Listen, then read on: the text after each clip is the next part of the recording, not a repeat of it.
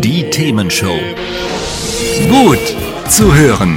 Gegen Langeweile. Herzlich willkommen beim Themenshow Podcast. Habt ihr uns schon abonniert? Wenn nicht, wird's Zeit. Ihr findet unseren Podcast auf podcast.themen-show.de. Und jetzt viel Spaß mit unserem heutigen Thema, das direkt aus unserer Radioshow stammt.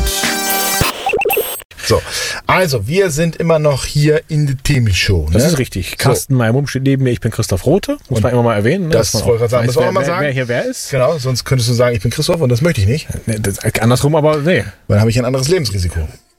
Ja, ein geringeres bestimmt. Weiß ich nicht, kann ich sein. nicht, Also, wir haben jetzt ja nun Ich, relativ wobei ich, ich, bin, ich bin einen Monat älter als du, oder? Ungefähr. zwei, drei Monate. Nein. Du hast doch im Juni, Juni Ich habe im August Geburtstag, ich bitte dich. Dann bist du nur einen Monat älter. siehst du. Na, passt. Dann ist es für mich ja auch doch dadurch schon höher. Ja. Haben wir ja festgestellt, ne? Es ist- wächst ex- exponentiell bis zum 100. Lebensjahr und darüber hinaus wahrscheinlich auch noch. Genau. So, also, ihr kennt jetzt das Konzept, Jawohl. was äh, das Thema Mikromords betrifft, wie auch die Risiken einzuschätzen sind. Ja. Das haben wir jetzt alles, denke ich, gut hergeleitet. Aber hallo. Aber wir haben noch eine zusätzliche spannende Sache, die wir noch nicht besprochen haben. Mhm. Jetzt geht's los. Nämlich, einige Aktivitäten häufen sozusagen die Todeswahrscheinlichkeit und andere gelten nur vorübergehend. Also, das heißt, mal angenommen, ihr trinkt einen halben Liter Wein. Ja.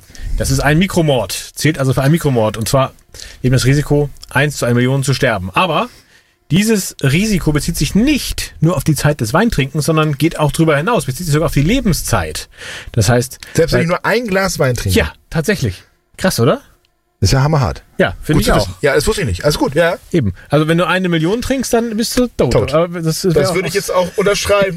ich würde es jetzt nicht ausprobieren, weil, Ja, ja, aber genau. ich würde es unterschreiben. Ja, okay. Genau. Also sinnvoller wäre es da, gar nicht über ähm, einen Mikromord zu sprechen, sondern die Auswirkungen über die gesamte Lebenszeit, über das Leben zu sprechen und die Reduktion dann eben um 30 Minuten ungefähr anzunehmen. Also ein Glas Wein, 30 Minuten Lebenszeitreduktion.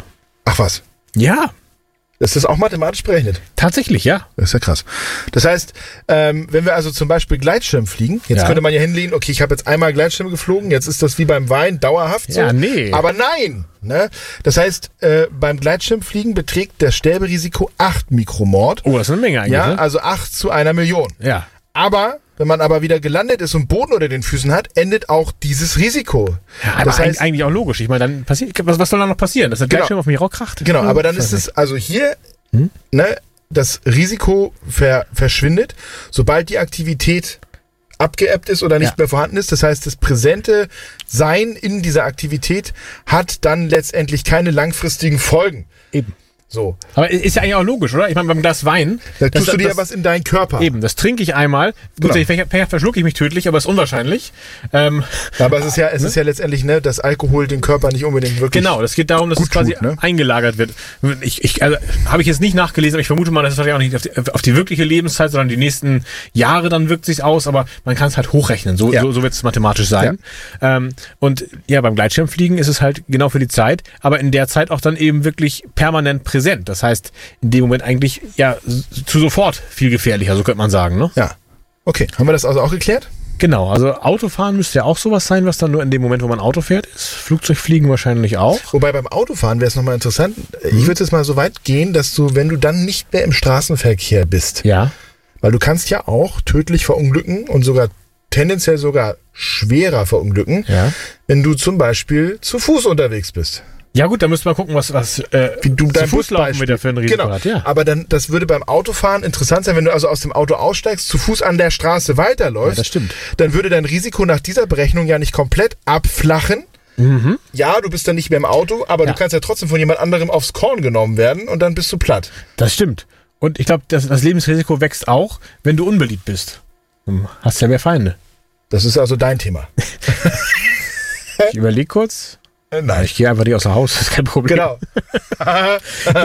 Nein, ähm, was ich sehr spannend fand, habe ich leider die Zahlen mir jetzt nicht aufgeschrieben. Hier fällt mir gerade auf, hätte ich eigentlich machen sollen nochmal. Aber die verschiedenen Verkehrsmittel hatte ich auch was drüber gefunden. Also zumindest, ähm, also Autofahren war so, äh, Motorrad war das Schlimmste so ungefähr. Dann kam Autofahren, äh, dann kam Fliegen und äh, dann kam Zugfahren. Und das war so grobe Größenordnung. Nagelt mich nicht darauf fest. Autofahren 100 Kilometer ein Mikromord, hatten wir glaube ich vorhin auch gehabt, Ja. das Thema. Ähm, Fliegen 1600 Kilometer ein Mikromord. Wir hatten ja von 2 auf 3000, das kommt Ja. auch so ungefähr. Aber Zugfahren 9000 Kilometer für ein Mikromord. Also Zugfahren wird tatsächlich zumindest risikomäßig das Beste, obwohl ich mir das nicht vorstellen kann, so, so voll wie die Bahnen sind und man da, naja, egal. Was Ja, auch immer. Die Frage ist ja auch, ne, jetzt, also nach drei Jahren Corona, was ist denn jetzt da der Mikromord?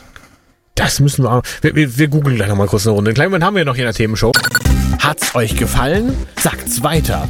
Habt ihr Feedback? Sagt es uns. Studio at themen-show.de oder per WhatsApp 040 52 11 01 52. Mehr Podcasts von uns gibt's unter podcast.themen-show.de. Themenshow.